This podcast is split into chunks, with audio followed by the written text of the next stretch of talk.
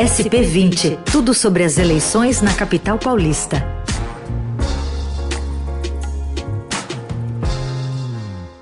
A gente segue aqui falando das disputas, né, das dos concorrentes à Prefeitura da cidade de São Paulo no quadro SP20 aqui no Jornal Dourado e também disponível em podcast. Sempre contando com a participação da editoria de política do Estadão. Hoje por aqui, Adriana Ferraz. Tudo bem, Adri? Bom dia. Oi, bom dia, tudo bem?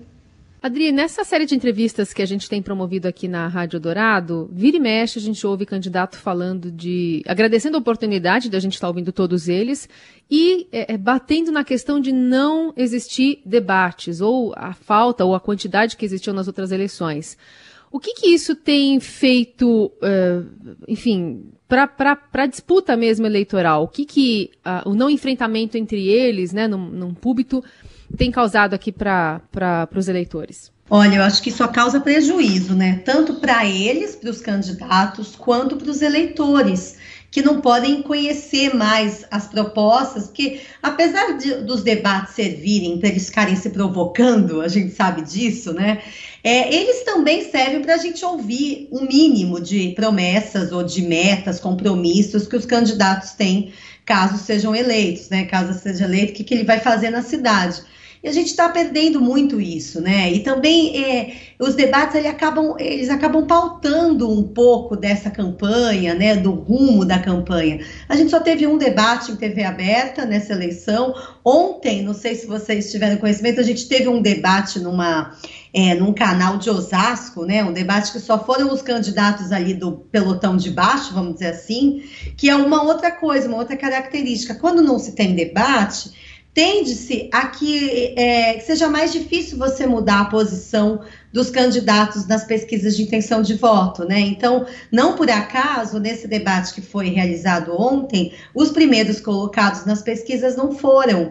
Eles não vão se expor à toa. Então, Bruno Covas não foi, é, o Celso Somano não foi, nem o Márcio França, nem o Guilherme Boulos, que são os quatro ali, né? Primeiro colocados.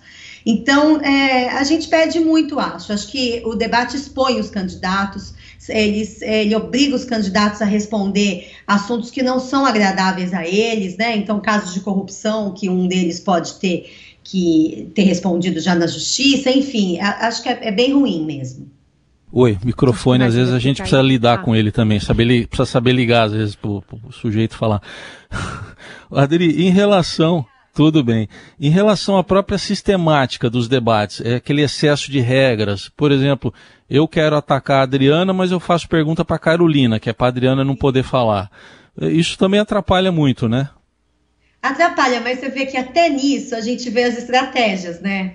É, a gente fala das duplinhas que são feitas nos debates, né? Então, por exemplo, sei lá, o segundo colocado não quer atacar o primeiro colocado diretamente. Aí ele vai lá, faz uma pergunta para um candidato que acho que partidariamente, sei lá, é mais próximo dele, e os dois fazem aquela dobradinha para atacar aquele candidato indiretamente, né? Até isso a gente vê nos debates.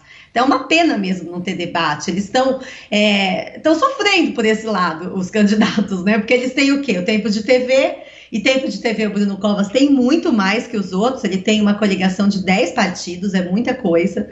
Tem é, o, e as redes sociais, né, que eles têm. E aí a gente vê quem capricha mais nas redes sociais, por exemplo, o Guilherme Boulos está com uma campanha muito boa de qualidade nas redes sociais, que eu não sei, a gente não tem como mensurar, mas talvez esteja ajudando a posição dele, né, que está crescendo aí nas pesquisas.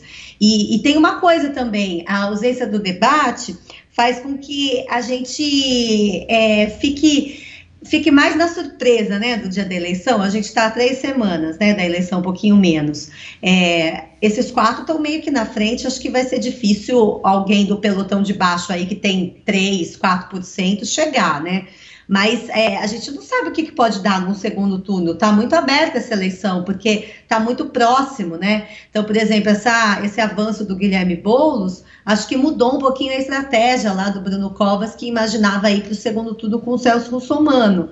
E aí, quer dizer que se o Russomano continuar é, perdendo pontos nas pesquisas de intenção de voto, pode dar um, um, uma polarização um pouco lá diferente, né? Não vai ser PSDB e PT, mas PSDB e PSOL. E a gente poderia estar tá já vendo essa briga entre eles nos debates, mas sem eles fica difícil, né, de, de acompanhar as estratégias. É, e até de ter material, né? Porque aquelas lacrações, aquelas frases de efeito serviam muito, né, para dar munição para essas propagandas, para esse material, né?